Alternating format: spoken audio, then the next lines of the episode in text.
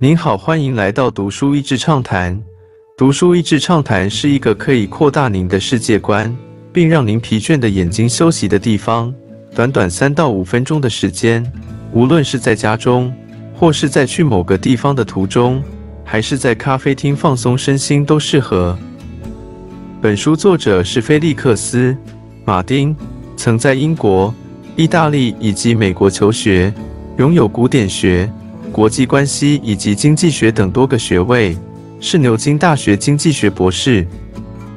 他曾为世界银行工作，而且是欧洲稳定计划智库成员之一，是狮子信托公司固定收益部合伙人，并在国际知名财经媒体发表过许多重要文章。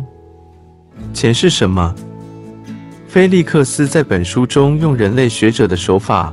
分析钱和各时代演变出的种种货币政策，指导钱的本质——信用。从一开始跟朋友在聊天，为了说服朋友现在货币政策的脆弱，开始说许多历史故事。那些没有钱的社会如何运作？由钱这个工具的又有多少不同的态度和应运而生的管理方式？菲利克斯在书中举出了三个很重要的观点。一、货币不是由以物易物产生的交易媒介，而是一种信用记录和债务清算手段。它不是一种物品，而是一项技术。二、信用和债务是同一件事的两个方面。债务表示负担，信用强调偿还，它们都代表欠债。三、只有把货币看作信用或债务，才能明白它如何促进经济发展。如何巨大影响经济波动？钱从哪来？让我们从头说起。在原始经济中，货币是不存在的，只有以物易物的方法，效率低下且不稳定。因为你必须先找到一个交换对象，他有你想要的东西，你有他想要的东西，必须要同时满足这两个条件才行。这种困难让人们产生了对交易媒介的需要，比如贝壳、金银、铜钱等等。你可以卖出商品赚取它，又可以用它来购买一切物品，并且可以囤积起来，作为今后的财富。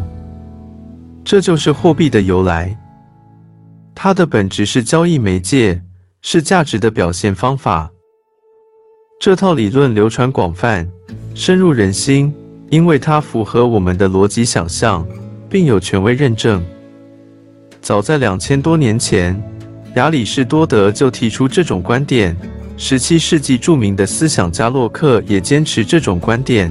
最重要的是，亚当·斯密在一千七百七十六年出版的经济学奠基之作《国富论》中发展了这套理论，被后来的经济学著作沿用，成了经济学的标准尝试。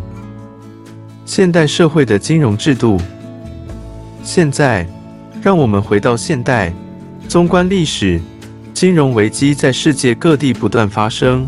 从1997年的亚洲金融危机，到2000年的互联网泡沫，再到2002年阿根廷主权债务危机，直到2008年全球金融危机，这种动荡并不是偶然出现，而是反复发生的。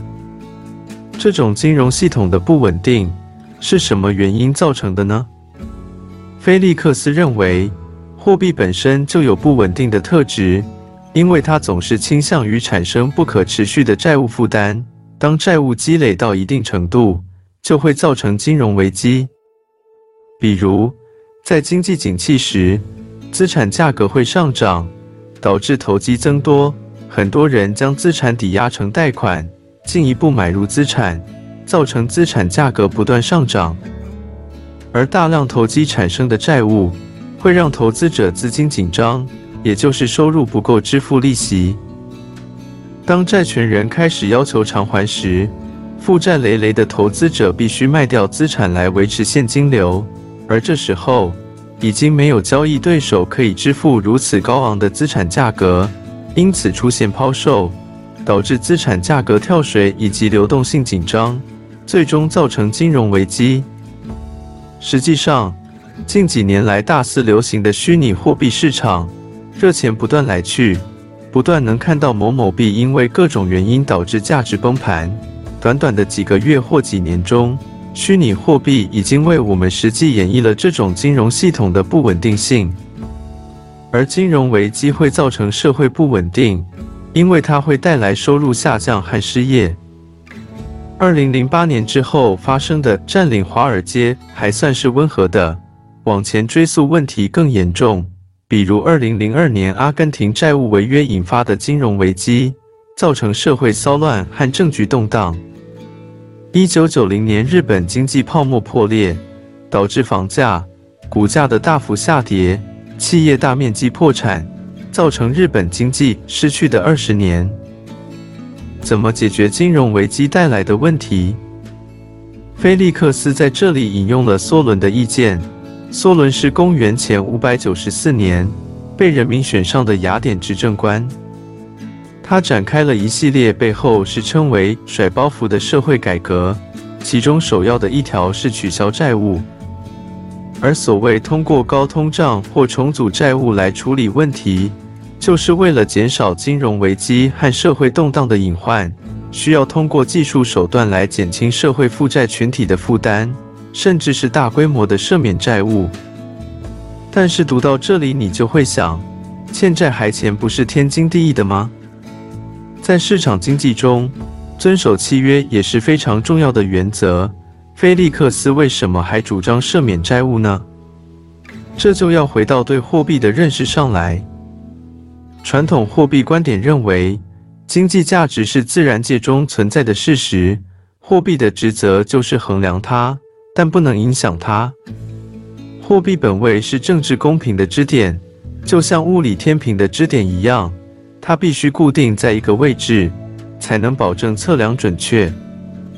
因此，遵守债务契约和尊重货币本位是一件顺应规律、理所当然的事，不能违背它。但是，菲利克斯认为，没必要把经济价值看作天然的事实。而应该看作是为了实现公正繁荣的社会而发明的概念。货币政策的终极目标不是货币稳定，而是实现一个公正繁荣的社会。既然如此，债务重组或通货膨胀导致的违约或偏离货币本位，只要有利于社会稳定，都是可以理解和接受的。事实上，也有案例能够支持菲利克斯的观点。二零零八年全球金融危机后，冰岛整个国家陷入了困境，因为之前他们大量扩张信贷，欠下了巨额债务。危机爆发后，冰岛三家最大的银行破产，三十万冰岛人背负了上千亿美元的外债，加上资本市场的亏损，平均每个人背负了上百万美元的债务。于是，冰岛政府决定重启经济。将危机时期产生的居民负债一笔勾销，用三大银行的税款来补，受到举国上下的热烈支持。货币等于信用。读完了这本书，理解了货币是债务，同时也是信用的观点时，也让我对“人无信不立”这句谚语有更深的感悟。过去的价值观让我们通常认为“人无信不立”是一种道德要求。跟人自身的利益似乎没有太大关系，但当我们读完这本书，知道货币就是信用之后，讲信用的行为似乎又多了一个理由。它不仅是一种可贵的精神品质，而且会在某个时候给我们带来实在的经济利益。这就是讲信用的价值。今天的内容就到此为止了，十分感谢大家收听《读书益智畅谈》节目。如果对我们的内容感兴趣，欢迎浏览我们的网站 dashiz 点 net，或是关注我们的粉丝团“读书益智”，也可以分享给您的亲朋好友。欢迎继续关注我们下一期节目，下次见。